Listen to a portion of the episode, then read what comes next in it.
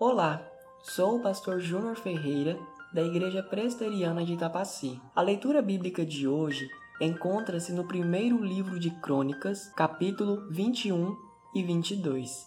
Para o melhor aproveitamento, sugiro que você leia a passagem bíblica antes de ouvir o áudio. Meu desejo e oração é que sejamos edificados pela Bíblia. O capítulo 21 narra o juízo do Senhor sobre Israel.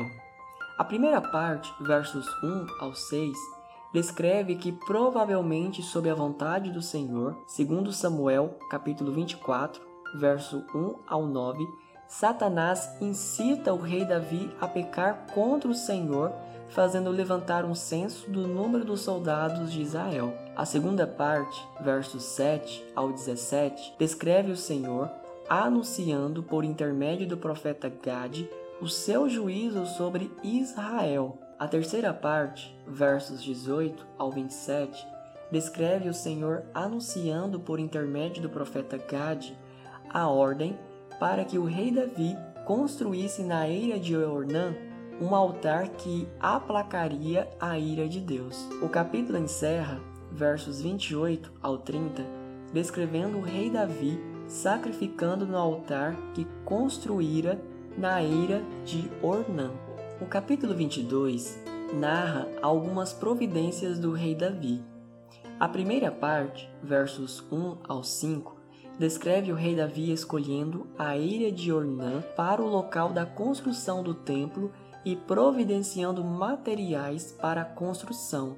O capítulo encerra, versos 6 ao 19, descrevendo o rei Davi orientando seu filho Salomão com respeito ao modo como deveria proceder em seu reinado para com a construção do templo. A leitura de hoje nos fala sobre a influência demoníaca. Se comparada à narrativa descrita em 2 Samuel, capítulo 24, verso 1 ao 9, com 1 Crônicas, capítulo 21, verso 1 ao 9, possui diferença ao afirmar quem propriamente influenciou o rei Davi a levantar o censo. Enquanto aquele afirma que foi o Senhor, este afirma que foi Satanás. Podemos resolver esse aparente conflito afirmando que, conforme a perspectiva do livro de Crônicas, todas as coisas estão sob o domínio e governo do Senhor, inclusive o próprio Satanás.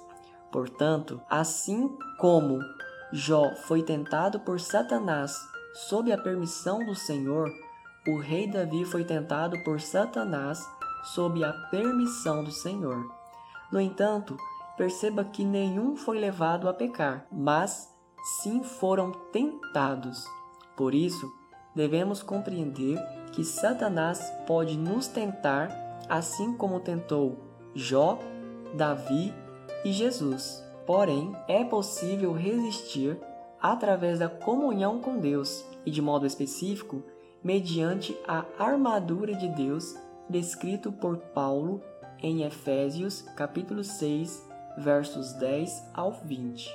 Diante disso, a palavra de Deus nos exorta a algumas aplicações. Primeira, peça diariamente para que o Senhor te livre do maligno. A oração do Pai Nosso nos traz o ensino da necessidade de que em nossas orações peçamos a Deus para que ele nos livre do maligno ou do mal, como aparece em algumas traduções. Segunda, busque ao Senhor em todo o tempo. Conforme Tiago, devemos nos sujeitar a Deus e o diabo fugirá de nós. Tiago, capítulo 4, verso 7. Portanto, leia a Bíblia e ore constantemente ao Senhor. Terceira, arrependa e confesse o seu pecado de imprudência em nome de Jesus Cristo. Somente quem obedece às palavras de Jesus Cristo viverá vigiando e orando em todo o tempo para que esteja preparado para toda e qualquer tentação.